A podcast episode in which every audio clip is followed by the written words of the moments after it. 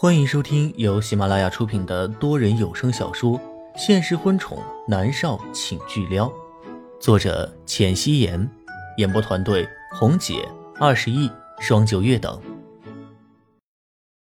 第三百零五集，南离则不是危言耸听，现在的粉丝很不理智，要是知道偶像被害死，江晚竹就惨了。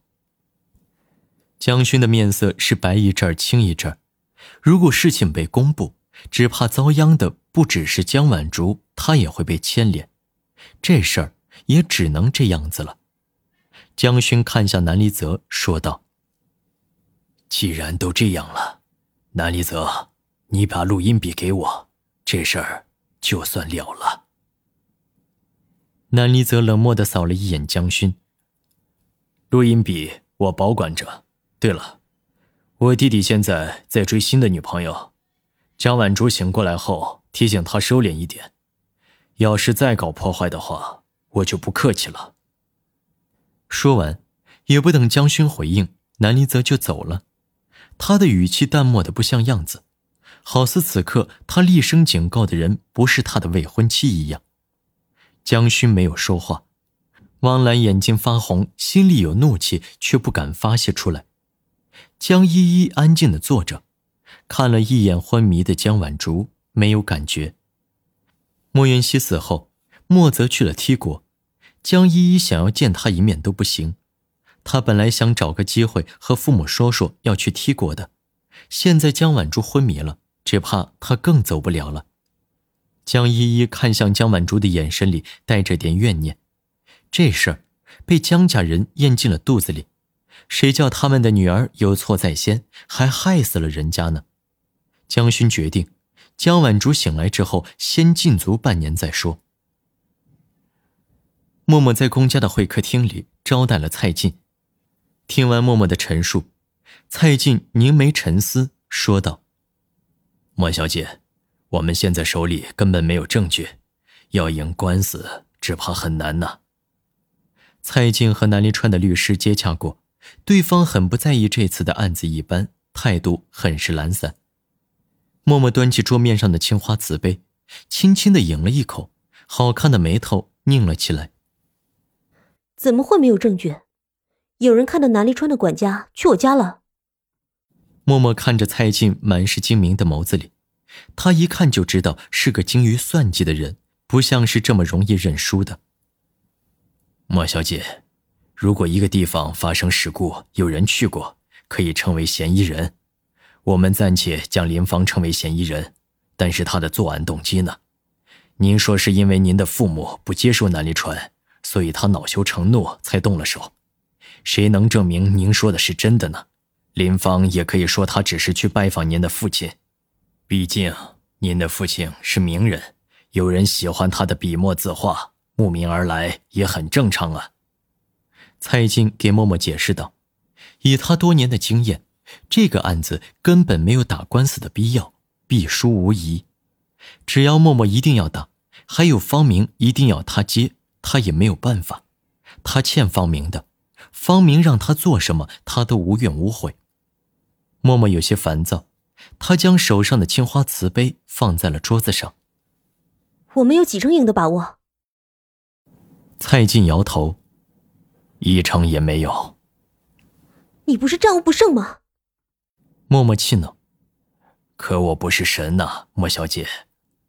蔡静拧着眉头，他理解默默为了父母报仇的心态，只是显然对象不对，做的都是无用功而已。默默单手撑在桌子上，手掌支着自己的下颌，青丝垂落下来，遮住了他脸上的烦躁。那我们尽力而为吧。默默说道：“他的心里面已经认定南离川害死了他的父母。如果法律无法制裁南离川，那他就用自己的方式来让他付出代价。”默默的眼眸里带着冷冽。蔡进颔首，他当然会尽力而为。南离川还是一如既往的工作，等着法院开庭，判决结果下来，他就可以洗脱嫌疑人的罪名了。不曾想。他接到了冷月娥的电话，却也在情理之中。默默动用了媒体，要看新闻电视的人，几乎都是知道他和默默要打官司了。冷月娥的声音很是急切：“李川，电视的报道是怎么一回事？你和几年前的火灾有关系？怎么会呢？”冷月娥自然是相信南离川的。南离川将手上的签字笔搁在中间，站起身，走到了落地窗前。单手斜插在裤子兜里，看着窗外不是很明媚的天空。妈，是误会，你放心吧，我没事的。南离川很平淡，冷月娥却很激动。没事儿？怎么没事儿了？我去逛街都听人家在议论，你给阿明说，让他找他的师兄蔡进给你做辩护律师。儿子，你不能有事儿啊。莫渊熙死了，冷月娥那伤心劲儿还没过去呢，怎么南离川又和火灾扯上关系了？真是气死他了！南离川伸手撩了一下额前的碎发，态度很是平淡：“妈，你别担心了，蔡进已经做了默默的律师。对了，妈，这事儿你别怪默默，她将来是要做你儿媳妇的。”冷月娥一听不淡定了，吼道。什么儿媳妇？我不同意，都把你告到了法庭。我告诉你，就是她长得再漂亮，你再喜欢她，我也不会让她进南家。听到没有？真是气死她了！都闹成这样了，还想进南家？别说门了，连窗户都没有。妈，真的是误会，你别担心了，我没事的。你不要讨厌默默，反正你讨厌也没用。我这辈子除了他。谁也不会去。”南临川说道，“他倒是给忘了，这事儿闹起来，冷月娥的心里肯定是不舒服的。要是他因此讨厌默默的话，南临川到时候就有的忙了。”冷月娥被南临川这话气得不轻，她吼道：“误会？什么误会？这么拎不清的人，我们南家可要不起。你赶紧找人好好打官司，打完了别再和他来往了。”这种要将南离川往牢里送的女人，冷月娥岂会同意她进南家？最好有多远滚多远得了。南离川沉默了一下，说道：“妈，先这样吧，我这边忙着呢。”他现在说这些都是为时过早了。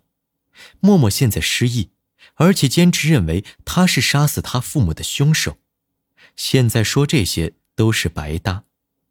到时候冷月娥实在是不喜欢默默的话，她只有告诉冷月娥，默默是南思明的亲生母亲了。也许看在孙子的份上，冷月娥会接受默默。她现在还是想想，怎么不让默默对她的恨意越来越深。周碧那里是关键，只要帮他恢复记忆，一切都会真相大白的。挂了电话，南离川又给南离宇打了电话过去。喂，哥，周一挺好的，下个星期手术，手术后休养一段时间就能回国了。你别催，催也没用的。南离宇一将电话接起来，就噼里啪啦的说开了。南离川还没有说话，他都还没有说什么事儿呢。果然是兄弟，够了解他的。南离川顿了一下，说道：“那行，你好好照顾他，哥。”你和默默是怎么一回事啊？我看都要打官司了。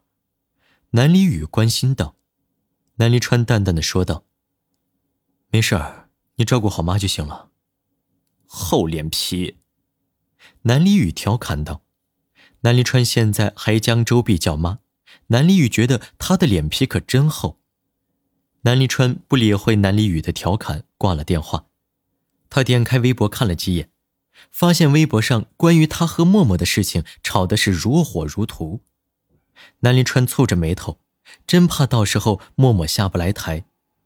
他如何都没有想到，有一天他们会走到对簿公堂的地步。人生无常啊，距离开庭还有一个星期。默默要忙着收集证据，他自然将所有的通告都给推掉了。严林浩还是陪着他的。这一天，默默和严林浩一起回到莫家老宅，因为是被烧掉，里面都是断壁残垣，被雨水冲刷，风吹日晒，看上去形同废墟。默默站在门口，看着斑驳锈迹的铁门，隐约能在上面看到一个“墨”字，他的双眸忍不住发红。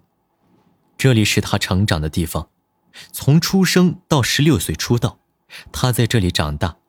因为一场大火，他的父母没了，家没了，连同所有的回忆，仿佛都被烧了个精光。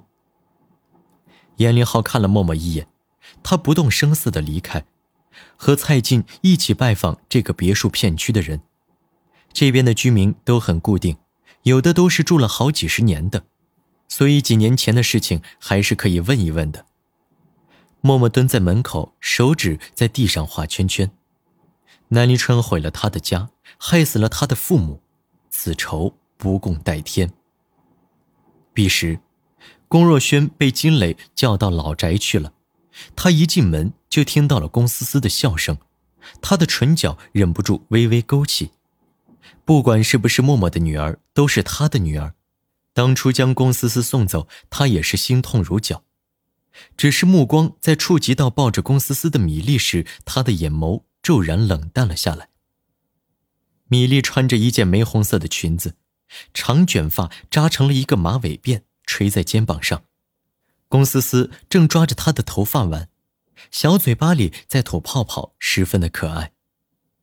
少爷，米粒听到管家的声音，他下意识的抬头望过去，对上龚若轩冰冷的眸子，他的脖子微微一缩，抱着龚思思的手下意识的收紧了。他立刻从沙发上站起身，抱着龚思思要走。等等。龚若轩冷声走了过来。米粒垂着眼眸，有些忐忑。他记得，龚若轩说过，让他永远不要出现在他的面前。龚若轩走过来，将龚思思抱过来，冷冷的看着米粒：“你可以滚了。”米粒低着脑袋朝着外面走。他当然不是离开，只是出去避一避。金磊笑呵呵的看着龚若轩，听龚若轩对米粒的态度这么恶劣，他也没说什么。啊，来了。嗯。龚若轩抱着龚思思坐下了，怀里的小女孩软软的，身上带着婴儿特有的奶香味，还对着龚若轩笑。思思。龚若轩将她抱在怀里，龚思思嘴里发出了听不懂的声音。本集播讲完毕，感谢您的收听。